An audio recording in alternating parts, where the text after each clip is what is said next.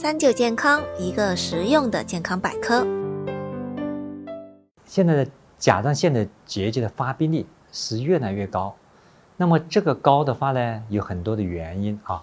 那么有可能是生活水平的增高，那么我们的海产品的这个食物的提供非常丰富了。那么我们记得二十年之前，内地人很少吃到海产品的。那么现在我们在内地的话呢，很多都可以吃到新鲜的海产品。那么这些源源不断的海产品里面呢，就含有丰富的这些碘。那么长期吃的话呢，就有可能出现这个碘摄入过多，就出现了结节啊。那么这是一个方面。那么还有呢，随着我们的这个健康意识的提高，体检这个嗯检测的手段非常的先进。那么我们也发现它的那个嗯结节。的这个阳性率是很高的，那么，嗯，其实我们通过这个临床观测，百分之九十五的结节基本上都是良性的，那么只有百分之多少呢？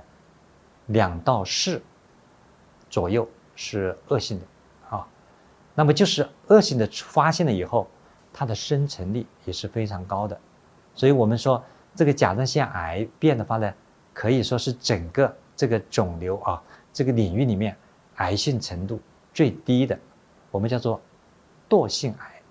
那么呢，我们根据什么呢判断？